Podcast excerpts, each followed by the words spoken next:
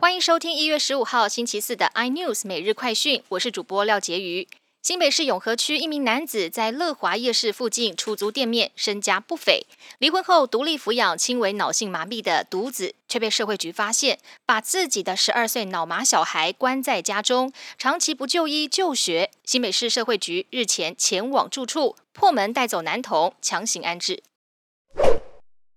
全力防堵疫情指挥中心颁布一人一户居家检疫新规定，也就是居家检疫者不得和家人同住，即使是有分层的透天厝也不行。正式上路首日，桃园机场就直击有民众从厦门返台，但因为住家无法配合新规定，又没有事先预定防疫旅馆，当场被拦了下来，只能在机场管制区内赶紧打电话找检疫旅馆。台积电正面展望，激励股价创下六百二十五元新高。台股早盘突破一万六千点大关，不过全指股获利了结，卖压涌现，指数开高走低，震荡达到四百二十六点。中场以一万五千六百一十六点作收，下跌九十点，成交值爆量到新台币四千三百三十一亿元。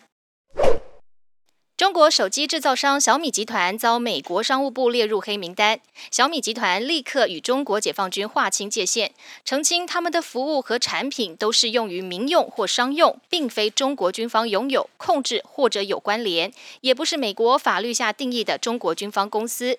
尽管小米集团极力澄清与中国军方无关联，市场并不买账，小米在香港股价依然呈现走跌态势。ST 天下由于股价连续二十个交易日收盘价格低于一元人民币，根据陆股退市新规定，ST 天下可能成为二零二一年中国第一个一元人民币退市股，让四万三千名股东陷入崩溃。ST 天下创始人夏建统曾豪掷新台币二十三亿买下英超球队，对比现在被通气，令人感到唏嘘。更多新闻内容，请锁定有线电视八十八台 MOD 五零四频道。iNews 最正晚报，或上 YouTube 搜寻三立 iNews。感谢台湾最大 Podcast 公司声浪技术支持。您也可以在 Google、Apple、Spotify、KKBox 收听最新 iNews 每日快讯。